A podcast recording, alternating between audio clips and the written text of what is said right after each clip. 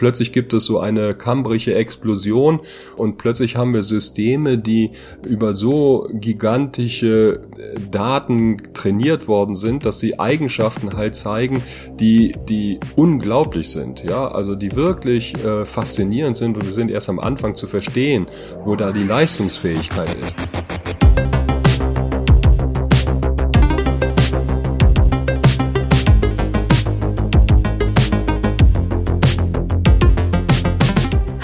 Herzlich willkommen zu einer neuen Folge des Podcasts mit Herz und KI. Wir starten mit dieser Folge in eine ganz neue Staffel. Wir werden uns mit dieser Staffel thematisch noch weiter öffnen, falls ihr vielleicht schon bei der ersten Staffel mitgehört habt. Da ging es ja darum, wie digitale Technologien das Gesundheitswesen, die Medizin in Zukunft verändern wird. Und mit der zweiten Staffel öffnen wir uns jetzt den Themen wie digitale Technologien unsere Gesellschaft, unseren Alltag, unsere Lebensweise nachhaltig transformieren wird. Für die erste Folge dieser neuen Staffel haben wir uns ein Thema überlegt, das momentan viele von uns beschäftigt, seit diese Form von künstlicher Intelligenz der breiten Öffentlichkeit kostenlos zugänglich gemacht wurde und von der wir auch alle spüren, so ein bisschen wie früher mit dem iPhone vielleicht auch, dass diese Technologie wirklich einen Unterschied machen wird in unserer Lebensweise, nämlich Chatbots wie ChatGPT.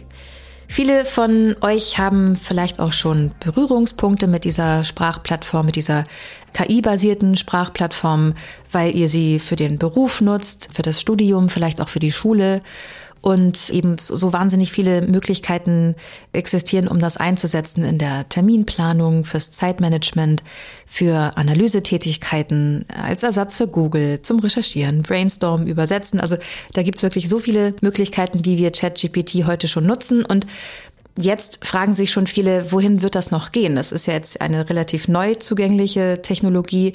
Was werden Chatbots mit unserer Gesellschaft machen? Auf jeden Fall erleben wir hier gerade den Anfang von etwas sehr Transformativem und stehen auch erst am Anfang von dieser Reise.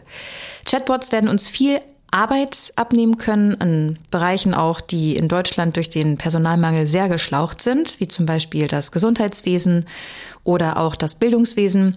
Und auf der anderen Seite steht dann die Frage, wie wird sich das anfühlen? Was macht es mit unserer Psyche, wenn KI plötzlich viele soziale Interaktionen übernimmt, im Kundenservice, in sozialen Medien, vielleicht auch in der Altenpflege? Also was macht das mit uns, wenn der Austausch nicht mehr nur von Mensch zu Mensch stattfindet, sondern eben mit äh, Empathie vorgebenden Maschinen? Das sind alles Fragen, für die wir uns einen sehr interessanten Gast eingeladen haben, mit dem wir darüber sprechen werden, wie Chatbots unsere Zukunft verändern werden.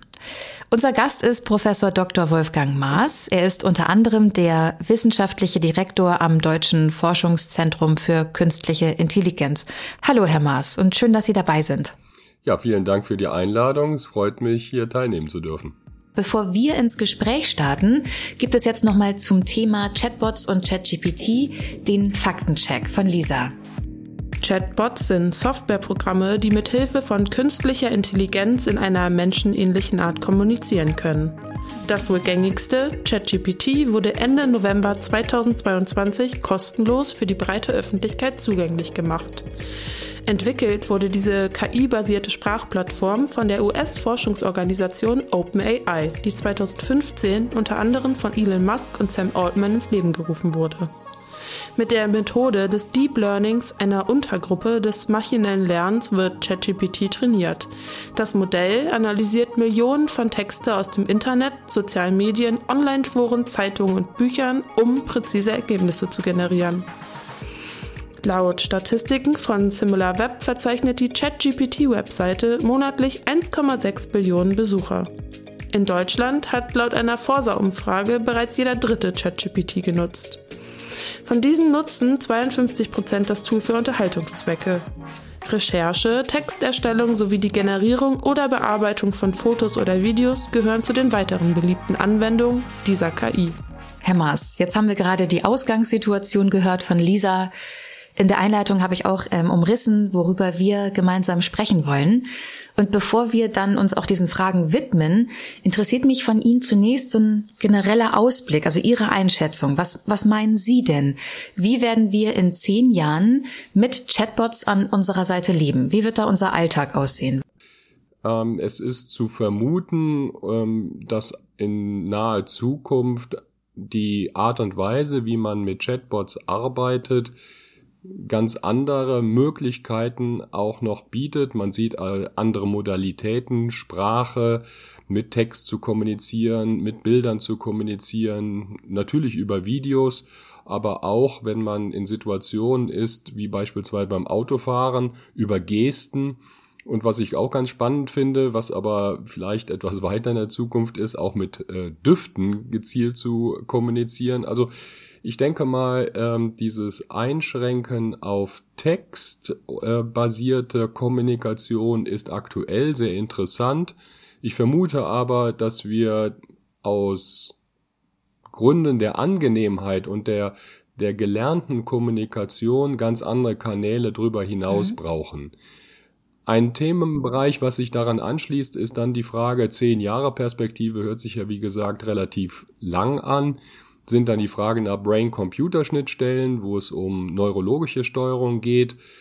Das heißt also, ähm, ich greife die Gehirnströmungen von Menschen ab und überlege mir dann, ob ich damit beispielsweise, jetzt einfach gesprochen, die Maus äh, damit steuern kann oder einen Doppelklick machen kann, indem ich da nur darüber nachdenke. Ähm, etwas eher spekulativ ist natürlich dann die Frage, ob der umgekehrte Weg auch funktionieren könnte, sprich also der Computer induziert Wahrnehmungen oder Gedanken bei Menschen.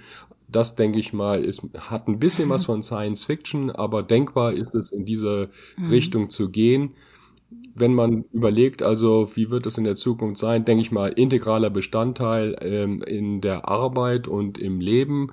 Ähm, sicherlich nicht auf die einfache Art und Weise, wie wir es heute halt haben, aber ähm, es ist sicherlich interessant, darüber nachzudenken, äh, wie dann auch die gesellschaftlichen, ökonomischen Veränderungen halt sein werden. Mhm. Aber was Sie eben genannt hatten, fand ich ja sehr spannend. Also diese Interaktion, dass zum einen ein Computer vielleicht Wahrnehmung induzieren könnte, aber auf der anderen Seite wir durch einen Gedankenimpuls eine Reaktion in der Maschine auslösen könnten. Das sehen Sie wahrscheinlich erst in, später als in zehn Jahren, oder? Also das sind so Fragen der, des iPhone-Momentes. Bestimmte Sachen, die entstehen an einem Punkt in der Zeit und plötzlich haben sie ein unglaubliches Momentum, den keiner hat vorhersehen können. Das ist das, der Moment mit ChatGPT beispielsweise, der jetzt in aller Munde halt ist. Am 30. November wurde das als Spielerei letztendlich ja freigeschaltet. Und mhm. innerhalb weniger Tage war das eigentlich rund um den Globus als ganz tolle neue Möglichkeit um mit Informationen und Wissen umzugehen, sofort erkannt worden und integriert worden. Schüler, mhm. Studenten, die haben gar nicht darüber nachgedacht. Äh, und dementsprechend, wenn jetzt Unternehmen, die sich mit neurologischen Einbettungen, also mit Sensorik, die in das Gehirn eingebettet wird oder an das Gehirn, je nachdem, ähm, dann hört sich das so an, oh, das ist noch ein weiter Ferne. Nur wenn man die, die Anwendung findet, die besonders toll wahrgenommen wird und eine tolle Leistung darstellt, dann kann das von heute auf morgen passieren. Also diese Durchbrüche sind schwer vorherzusagen, ob das jetzt nächste Woche passieren wird oder in 10 oder in 20 Jahren oder erst in 50 Jahren. Das mhm. ist in diesem Bereich manchmal nicht ganz so einfach vorherzusehen. Mhm.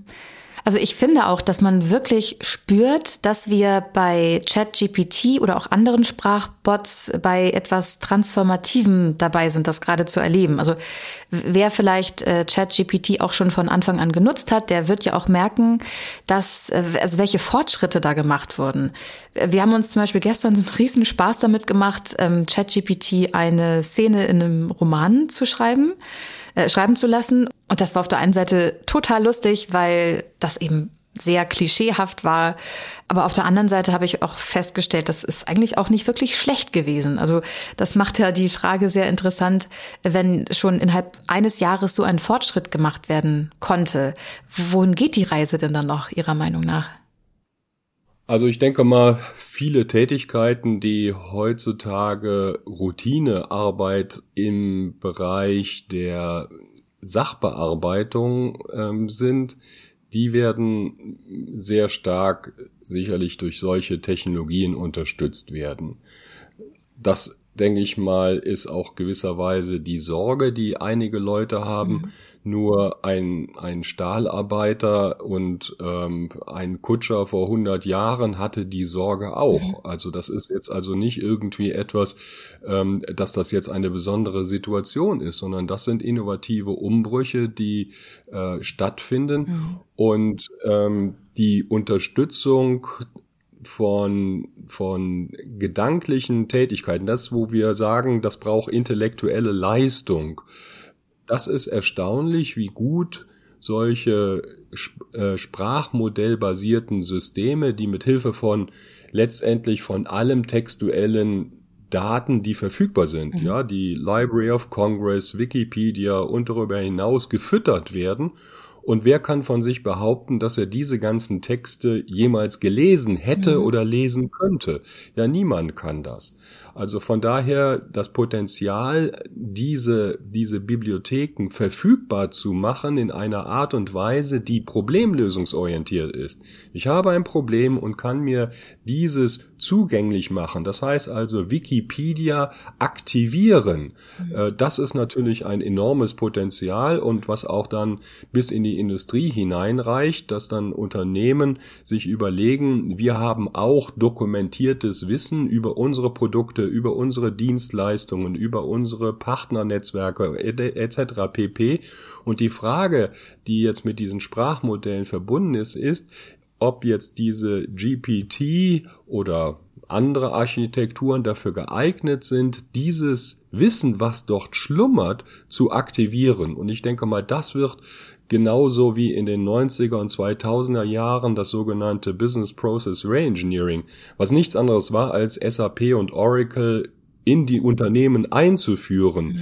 um sie effizienter zu machen. Das hat also eine, eine wahnsinnige Veränderung in Unternehmen dargestellt ähm, und, und das ist jetzt zu vermuten, dass das uns jetzt wiederum bevorsteht. Das heißt also sozusagen der nächste technologische Zyklus, der aber dann nicht nur im Unternehmen ist, sondern letztendlich auch gesellschaftlich öffentliche Verwaltung, Gesundheitswesen, Ausbildung, Schulen ähm, ähm, und darüber hinaus sicherlich betreffen wird. Also von daher, das, was alles verändert wird, ist jetzt momentan schwer vorherzusagen. Es gibt einige Hürden, die man noch in den Griff kriegen muss einige Probleme, die jetzt momentan also ein einfaches Freischalten eher ja fraglich machen würde. Aber ich denke mal, diese Sachen sind in den Griff zu bekommen. Und ähm, ja, die rechtliche Diskussion, die wird ja jetzt momentan auch schon geführt. Zwei Bereiche, von denen Sie eben gesprochen haben, ähm, Bereiche, in denen es abzusehen ist, dass Chatbots zum Einsatz kommen werden, ähm, sind das Gesundheitswesen und das Bildungswesen. Also zwei in, in Deutschland sehr geschlauchte Sektoren. Sie haben es angesprochen, im Zusammenhang mit KI poppt äh, in vielen Köpfen auch immer so eine Besorgnis auf, ähm, nicht von KI unterstützt zu werden, sondern eben ersetzt zu werden. Wobei in manchen Bereichen dann wiederum so ein Fachkräftemangel herrscht, dass wir ja eher danach gieren, dass KI jetzt endlich da viel Arbeit abnehmen kann. Also was glauben Sie, in, ähm, kann in diesen Bereichen, können in diesen Bereichen Chatbots äh, dabei helfen, diese Herausforderungen zu bewältigen? Also es wird in vielen Bereichen des sogenannten White Collar, also da, wo man normalerweise äh, mit dem weißen Hemd halt sitzt, ja, also mhm. ähm, alte männliche Denkweise dahinter, ja, also diese Jobs, die damit halt verbunden sind, ähm, sind vor allen Dingen kommunikativer Natur. Und dann ist natürlich ein Sprachmodell ideal dafür. Mhm. Also das sieht man gerade im wissenschaftlichen Bereich. Also eigentlich ist der wissenschaftliche Bereich immer so ein bisschen so ein, ein Bereich, der vielleicht etwas schneller solche Technologien aufgreift, vielleicht sogar auch selber entwickelt. Ja, wir entwickeln mhm. diese Sachen ja auch selber und benutzen das dann auch für unsere eigene Arbeit. Von daher ist es natürlich, dass man das macht. Und wenn man dann halt sieht, also es gibt bei den jüngeren ähm, Wissenschaftlern gar keine Frage, dass das halt fundamental die Arbeit unterstützt, ähm, einen schneller macht bei dem Suchen von passenden Artikeln, diese auch zu analysieren. Natürlich geben wir uns dann auch neue Regeln und sagen also, was bedeutet das für Wissenschaft? Ähm, und nur es wird halt dazu dienen, die Arbeit zu ja, beschleunigen und qualitativ zu verbessern. Beispielsweise diese äh, Sprachsysteme, ähm, so sagen das meine amerikanischen Kollegen, äh, die sagen, mhm. diese Sprachsysteme sind die Möglichkeit für die Welt, sprachlich auf Top-Niveau zu kommunizieren, was bisher mhm. gar nicht möglich war. Bisher hatten die US-Amerikaner und Engländer einen fundamentalen Vorteil, der jetzt einfach weg ist. Ja, mhm. und das ist nur ein Beispiel halt dafür, wie sich also so ein, eine ganze Industrie, sage ich mal, der Wissenschaftsbereich jetzt doch stark durchmischt und das werden wir bei allen Industrien eigentlich sehen. Und da werden Chatbots, die werden so natürlich sein in, in fünf oder zehn Jahren wie heutzutage ein Taschenrechner. Also dieser Geschwindigkeits- und Qualitätsgewinn, ähm, den sieht man eigentlich in allen, in allen Bereichen. Also da, wo ich zum Beispiel eine Stärke halt von im Umgang mit ChatGPT halt sehe, äh, ist das Erstellen beispielsweise von Checklisten. Ja, erstelle mir eine Checkliste für das Aufsetzen eines Workshops. Ähm, erstelle mir eine Checkliste für das Durchführen einer Vorlesung. Ähm, und diese Arten von strukturierter Hilfe, ähm, die, wo man sonst sagt, aber äh, da mich hinzusetzen und das aufzuschreiben, oh, das ist, ist doch zu aufwendig. Wenn ich jetzt aber einen Assistenten habe, der mir das vorbereitet und ich brauche das nur noch redigieren ähm, und, und dann Probleme, die vielleicht dann halt auftauchen, äh, zu eliminieren, dann ist das A, eine Tätigkeit, wofür ich sonst gar nicht die Zeit hätte. Mhm. Ähm, und B, etwas, was, was die Qualität in der der Arbeit halt verbessern kann. Ja, mhm. der eine oder andere mag dann halt sagen, nein, also da geht einiges verloren. Okay, das ist Ansichtssache. Ähm, aber aus meiner eigenen Erfahrung muss ich sagen, also es hilft mir zumindest, äh, viele Dinge besser und schneller zu machen so ist es ja auch wirklich ideal, wenn KI uns dabei hilft, gewisse Arbeiten zu, verschlank äh, zu entschlanken, vielleicht auch repetitive Arbeiten zu übernehmen, sodass dann der Mensch die ähm, freie Zeit, die Kapazität hat, das zu erledigen, was die Maschine eben nicht oder vielleicht noch nicht ähm, erledigen kann. Ich glaube aber auch, dass es viele beschäftigt, was passiert, wenn wir eben immer mehr KI anwenden und damit dann auch in Kontakt stehen, im Austausch stehen. Was macht es dann Ihrer Meinung nach mit der Psyche, wenn wir jetzt statt äh, sozialen Interaktionen von Mensch zu Mensch immer mehr übergehen zu den äh, Interaktionen von Mensch zu Maschine? Was macht das Ihrer Meinung nach mit uns? Das hängt natürlich davon ab, welche Regeln wir schaffen werden im Umgang mit solchen Technologien. 2018 hat Google Duplex doch für Furore gesorgt. Das war dann so ein dialogbasiertes KI-System, welches selbstständig einen Friseurtermin ausmachen konnte. Das war jetzt nicht, nicht so besonders, aber das, was besonders war, war, dass während des Gesprächs mit der realen äh, Person des Friseursalons hat dann das KI-System solche Sachen wie mm und weiß nicht und mhm. so so Moderationen, die wir Menschen als natürlich empfinden in der Kommunikation, die es uns hilft irgendwo zu erkennen, ah, das ist eine Person, die die ist nett oder mit der kann ich gut reden und sowas. Da geht es ja nicht nur um, um blanken Text, sondern es geht darum, so bestimmte Merkmale noch hinzuzufügen. Und im ersten Augenblick war das waren die Leute begeistert.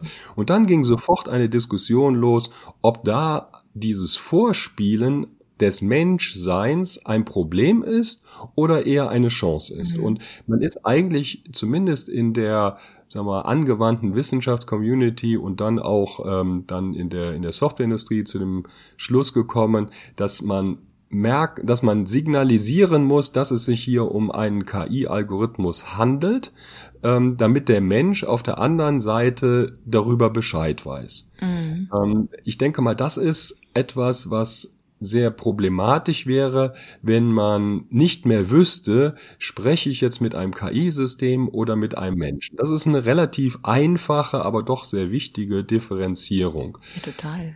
Wenn man jetzt die Psyche halt nimmt, dann, dann ist das auch äh, sehr interessant, das aus unterschiedlichen kulturellen Aspekten zu betrachten. Ähm, wir neigen ja natürlich dazu, jeder in seiner Gesellschaft das aus der jeweiligen Gesellschaftsbrille zu betrachten.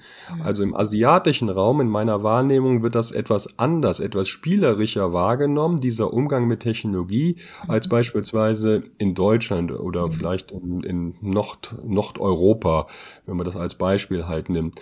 Also da hat man eigentlich schon relativ früh angefangen, Chatbots, ähm, die wurden von Microsoft in China halt entwickelt, als, als Partner zu sehen, mit dem man auch psychologische Probleme teilt ja, mhm. Jugendliche, die, die depressiv sind oder ja, andere Probleme haben und dann ein Gespräche mit Chatbots halt führen, würde man in Deutschland vielleicht eher sagen, oh, das sollte eher nicht sein, weil da muss man zu einem Psychiater, Psychologen oder sonstige mhm. Betreuung halt gehen. Das sollte die Technologie nicht machen.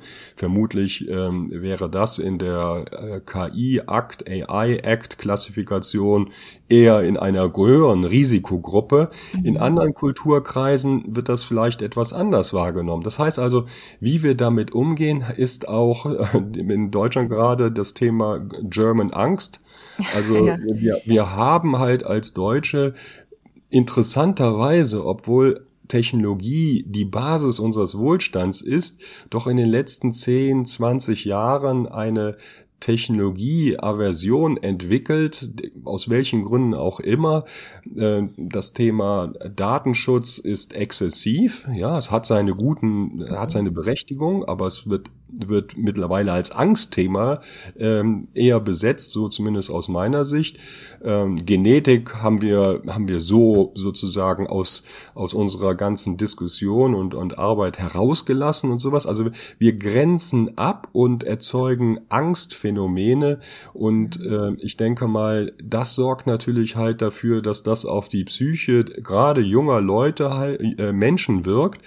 Wobei ich sagen muss, also Vielleicht ist die jüngere Generation, glücklicherweise, wenn ich mit Studenten arbeite, die sind ja, sind ja noch etwas jünger und äh, wenn man dann noch jüngere äh, Jugendliche und Kinder halt äh, kennenlernt und mit ihnen spricht, also die können teilweise dann auch nicht verstehen, welche Angstphänomene bei den älteren Generationen existieren. Die finden dann möglicherweise auch einen anderen Zugang. Also ich möchte das Thema Psychologie und Auswirkungen nicht kleinreden. Ähm, es wird seine Auswirkungen haben, aber, aber ich denke mal, das ist Teil des gesellschaftlichen Wandels, der nur sehr, sehr schwer ähm, äh, mit einfachen Worten darzulegen ist, dass man sagt, das wird Angst erzeugen, das wird psychologische Probleme erzeugen, sondern da muss man, glaube ich, doch die, die Linse ein bisschen, bisschen aufweiten und genauer hinschauen, für wen, unter welchen Bedingungen äh, und was, was, was sind das für, für Phänomene äh, und was kann man tun, damit das nicht zu irgendwelchen ähm, Exzessen halt führt oder irgendwelchen äh, gerade psychologischen Problemen. Ja, also diese psychologischen Probleme oder Phänomene, die sind ja auch gerne äh, Bestandteil von Science Fiction. Also ich denke da zum Beispiel an diesen Film Her mit äh, Joaquin Phoenix, der sich da in ein Computerprogramm verliebt, das wird gespielt von Scarlett Johansson und ähm, genauso in dem in der neuen Version von Blade Runner mit Ryan Gosling, da ist das auch, da verliebt er sich oder führt eine richtige ähm, romantische Beziehung mit einer Frau, aber die ist ein Hologramm eines Computerprogramms. Also das sind ja Themen, mit denen Menschen sich immer gerne und viel beschäftigen. Ähm, wie stehen Sie zu dem Thema, dass äh, KI und Mensch in Zukunft vielleicht eine platonische oder sogar vielleicht ähm, sogar romantische Beziehung führen? Ähm, wenn ich keinen Arzt habe, ist jeder KI-Doktor, der eine gute Qualität hat, besser. Und genauso ist das mit, Leu mit Menschen, die einsam sind. Äh, in England gibt es schon ein Ministerium für Einsamkeit. Also Leute, die ab einem gewissen Alter keine Freunde mehr haben und die Kinder wohnen ganz weit weg und ähm, vor dem Fernseher ja dahin vegetieren. Ähm, ich glaube, in, in solche, solchen extremen Situationen, die gar nicht so extrem in der Zukunft sein werden aufgrund des demografischen Wandels, stellt sich dann schon die Frage, ob ich mir vorstellen könnte, beispielsweise ein Avatar von meinen Kindern zu haben, die mit mir interagieren könnte. Und, und es gibt ja die, die berühmte Robbe, die man in Altersheimen eingesetzt hat, ja, wo dann die, die Pfleger und die Betreuer ganz entsetzt waren, dass die alten Leute diese, diese kleine, relativ simple KI äh, Robbe äh, auf dem Schoß halten wollten, weil die sich bewegt, Geräusche gegeben hat und sowas, ein flauschiges Fell hatte und sowas. Warum soll man, soll man das, was, was dem Menschen ein wohliges Gefühl macht, ein, ein gutes Gefühl macht, warum sollte man das halt ablehnen, nur weil es technisch halt ist? Also es gibt Leute, die lieben ihre Autos, ja, die geben denen Namen, die sprechen damit, die verschönern die, die pflegen die vielleicht sogar besser als ihren Partner und also. Ja, auch Kinder, ich, mir fällt da so Kinder mit ihren Stofftieren, genau. ne, da hatten wir vielleicht alle, ich hatte auch früher so einen kleinen Stofftierhund und ich hatte wirklich das Gefühl, der lebt und den darf man nicht auf den Boden fallen genau. lassen, da wird er dreckig. Genau. Genau. Also da hat man ja auch eine emotionale Bindung Absolut, zu. ja. Mhm. Und, und das ist ähm, natürlich, wenn man jetzt so dystopische Filme wie, wie Blade Runner mit, mit äh, Ryan Gosling halt sieht, das ist natürlich dann äh, sehr frustrierend und ein depressiver Unterton, der da mit halt dazukommt. Mhm. Alles ist orange gefärbt und und äh, ja, alles ist irgendwie kaputt und das ist ein dystopischer Film. Ähm, äh, es gibt aber einen Film mit Frank, ähm, äh, ein, ein älterer Herr, äh, dem ein Roboter geschenkt wird, den er am Anfang ablehnt und ähm, der dann eine eine persönliche Beziehung zu diesem Roboter aufbaut mhm. ähm, und dann dann ähm, ja, wie soll man sagen, ihn als als wenn, wenn nichts anderes da ist, natürlich ist ein Freund besser. Natürlich ist, ist ein Partner besser. Nur wenn der Partner nicht mehr da ist oder ich auch sonst in einer Situation bin, wo ich mich nur schwer vielleicht anderen anvertrauen kann und möchte, ähm, also es gibt wahnsinnig viele Situationen. Also ein schönes Beispiel ist eigentlich, warum sind haben viele Manager ja äh, äh, Alkoholprobleme und Depressionsprobleme, weil sie sich niemandem anvertrauen können. Mhm. Sie können mit niemandem sprechen. Sie können nicht mit dem Chef sprechen, weil das wäre ja ein Eingeständnis von Katastrophe äh, und Unvermögen. Ähm, mit dem Partner zu sprechen, ist auch immer so ein bisschen, bisschen schwierig. Äh, dann mit den Leuten, die aus dem Team halt sind, kann ich nicht sprechen. Also mit wem spreche ich überhaupt? Ja, mhm. so. Das heißt also, äh, diese, dieses Phänomen der Sprachlosigkeit und Einsamkeit ist ja nicht ein vereinzeltes von älteren Leuten, sondern das, ja, das ist stimmt. ja etwas, was breit halt ist. Und wenn da halt ein, ein KI-basiertes System Hilfe geben kann, und das geht dann zurück, ganz zurück zu ELISA, ja, also ELISA, ein regelbasiertes, relativ ausgefuchstes, regelbasiertes System, ähm, wo dann die Sekretärin des, des äh, Forschers, der es entwickelt hat, ähm, zu, dem, zu dem Professor gesagt hat, nein, nein, Sie dürfen jetzt nicht im Raum sein, weil ich habe ein persönliches Gespräch mit Eliza. Das sind Sachen aus den 70er Jahren ähm, also von daher dieses, dieses sich anvertrauen und eine Beziehung aufbauen zur Technologie, ich denke mal, das ist sehr, sehr tief in uns drin und ist schon seit Jahrhunderten oder Jahrtausenden der Fall. Also das ist überhaupt nichts Neues. Mhm. Also ihre, ihr Credo ist da so ein bisschen whatever works. Was immer funktioniert für den Menschen. Ja, also ich, ich bin da äh, vielleicht ein bisschen äh, liberaler und, und toleranter eingestellt. Ähm, man muss natürlich dann halt auch schauen, dass das Ganze jetzt nicht zum Selbstzweck Zweck wird mhm. oder zur, zur Prozessoptimierung, dass man sagt, na ja, dann kann ich dann halt die Hälfte der Pflege halt äh, entlassen, weil, weil oder gar nicht erst suchen, äh, weil ich habe jetzt ja KI-Roboter. Hm. Also wenn wir davon sprechen, dass ähm, KI eines Tages auch gegen Einsamkeit eingesetzt werden kann, ähm, sehr viele soziale Interaktion übernehmen wird, dann muss man sich aber auch die Frage stellen, wie viel Empathie man dann in Zukunft von KI erwarten kann. Ne? Weil momentan ist es ja eher so, dass äh, Chatbots nicht besonders feinfühlig sind. Also wenn man bestimmte Fragen stellt, dann kommen ja oft richtige Plattitüden. Von daher dann die Frage, ähm, wie viel Empathie trauen Sie Chatbots oder allgemein KI in den nächsten zehn Jahren zu? Ja, das ist eine sehr gute Frage, weil das die Frage dahinter ist, ähm, wie originär ist denn der Mensch? Ja, also mhm. das ist, denke ich mal, die Gretchenfrage, die hinter der ganzen Diskussion dahinter steckt. Was ist das, was der Mensch kann, was ein KI-System in Zukunft nicht erreichen wird? Das mhm. ist eine Diskussion, die gerade philosophisch geprägte äh, Communities sehr äh, stark beschäftigt. Ob es da irgendwo wie so eine Koper kopernikanische äh, Wende, dass es da irgendwas etwas gibt und Empathie äh, ist da ist da so etwas und und auch künstlerische Begabung. Ähm, mhm. Äh, das sind so ist so die Hoffnung, dass das doch der Kern halt dessen sein muss, was ein technisches System nicht erlangen kann. Ähm, ob diese Hoffnung berechtigt ist, ähm, ist, ist sehr schwer zu sagen, weil, weil letztendlich diese KI-basierten Systeme, so wie wir sie heute sehr erfolgreich sehen, sind reine statistische Maschinen.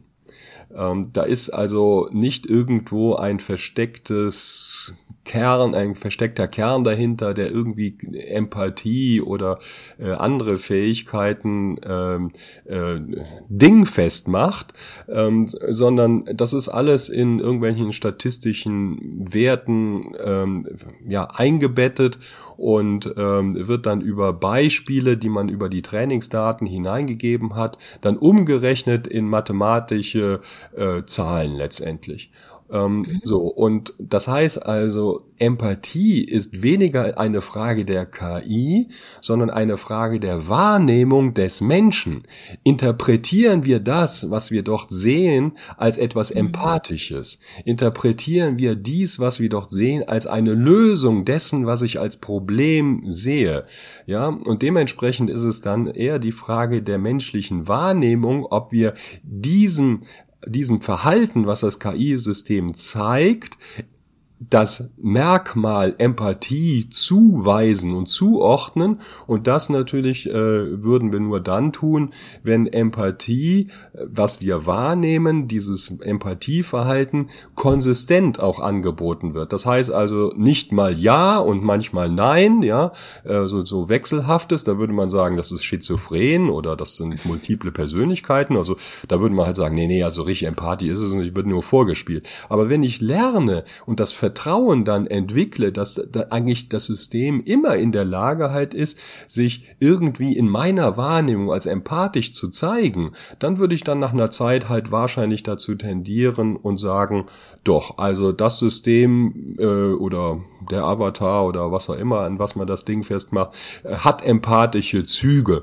Nur das ist, wie gesagt, eher eine Frage von uns als die Frage des technischen Systems. Ich persönlich glaube, dass die Herstellung von Verhalten, was wir als empathisch wahrnehmen, ähm, äh, warum sollte es nicht möglich sein? Also da sehe ich eigentlich weniger äh, Barrieren. Mhm.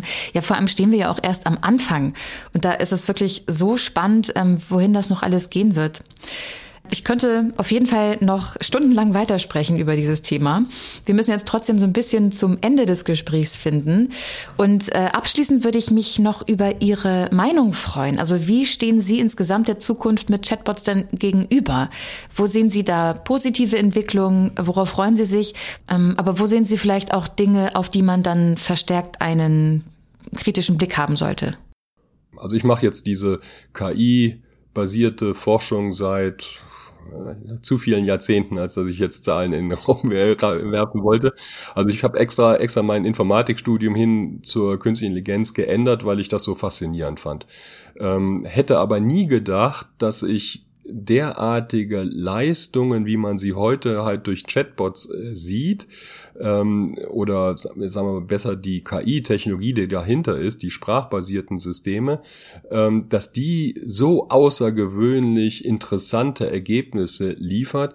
Also wir haben jahrzehntelang haben wir an regelbasierten Systemen gearbeitet und semantische Beziehungen halt versucht zu extrahieren aus irgendwelchen Anwendungsbereichen wie Gesundheit und Medizin und sowas ähm, und, und waren dann mit, mit Teilerfolgen sehr zufrieden. Und plötzlich gibt es so eine kambrische Explosion und plötzlich haben wir Systeme, die über so gigantische äh, Daten trainiert worden sind, dass sie Eigenschaften halt zeigen, die, die unglaublich sind, ja, also die wirklich äh, faszinierend sind und wir sind erst am Anfang zu verstehen, wo da die Leistungsfähigkeit ist.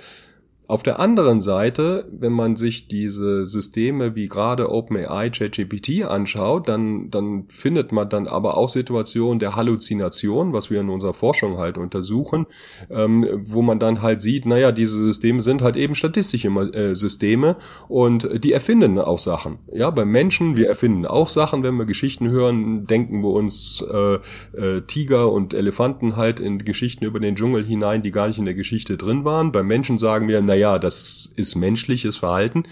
Äh, bei technischen Systemen fangen wir dann an, die Frage halt zu stellen, sollte das so sein? Also wenn ich das im medizinischen Bereich mache, wie wir das machen, ist das eher kritisch. Ähm, das heißt also, diese Systeme machen Sachen, die wir als Mensch als qualitative Probleme äh, verstehen.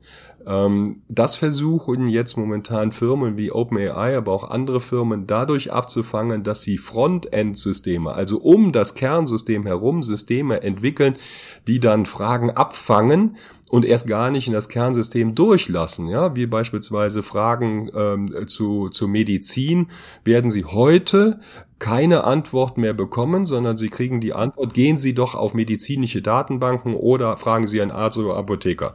Ja, ähm, äh, das war bis Mitte Mai anders. Daran sieht man, dass momentan werden da so Pflaster um diese Systeme drumherum geklebt, so dass man dann deren, deren Antwort halten verändert. Also ich würde sagen, äh, äh, wir sind, was diese Systeme angeht, wir haben großen Wurf jetzt gesehen.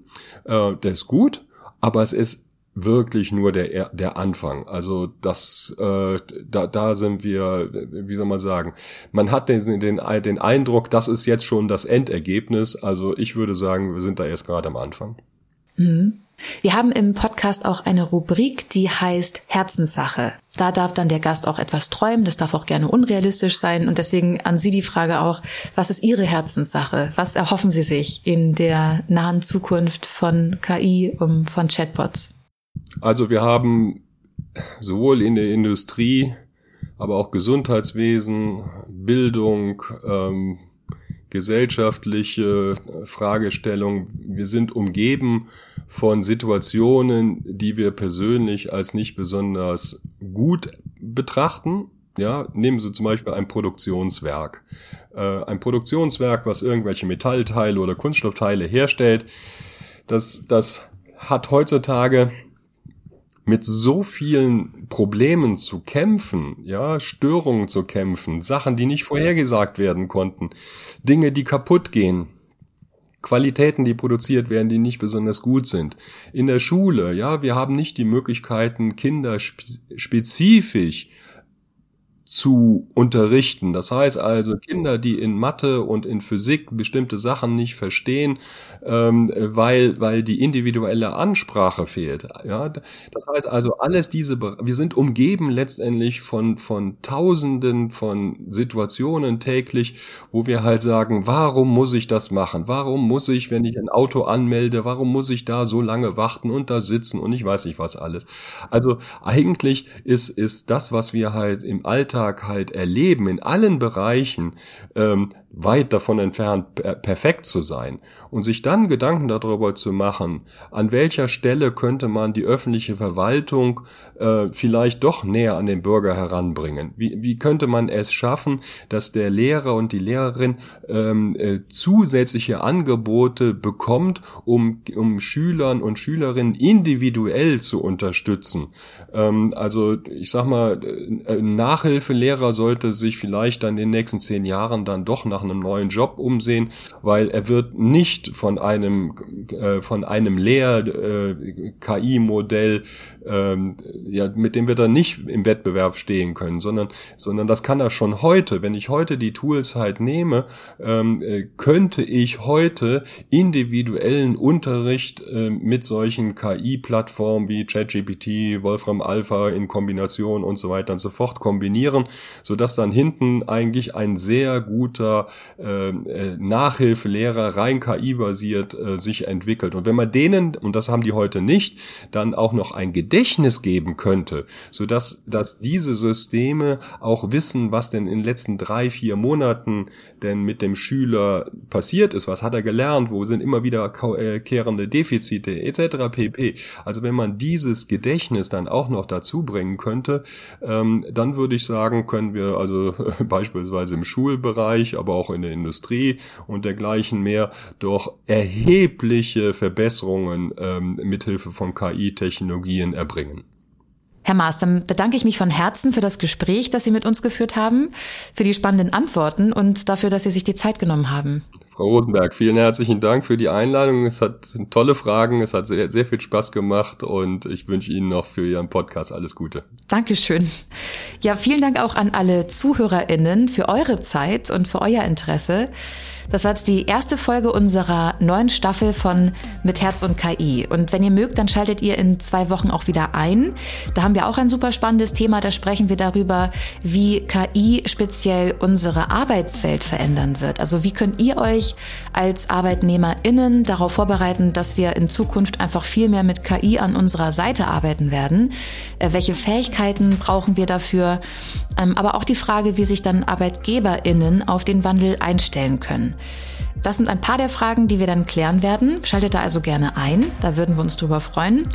Wir äh, freuen uns auch genauso, wenn ihr uns eine gute Bewertung hinterlasst und vielleicht auch unserem Kanal folgt. Und wir freuen uns auch ganz besonders immer über Rückmeldungen von euch. Also wenn ihr uns schreibt und vielleicht auch Vorschläge gebt, ähm, Wünsche abgebt, zu welchem Thema ihr gerne hier ein Interview hören würdet, das finden wir immer ganz toll. Also schreibt uns das gerne an podcast.jdb.de. Und damit sage ich dann Tschüss, euch noch eine schöne Woche und wenn ihr mögt, dann hören wir uns dann in der nächsten Folge mit Herz und KI.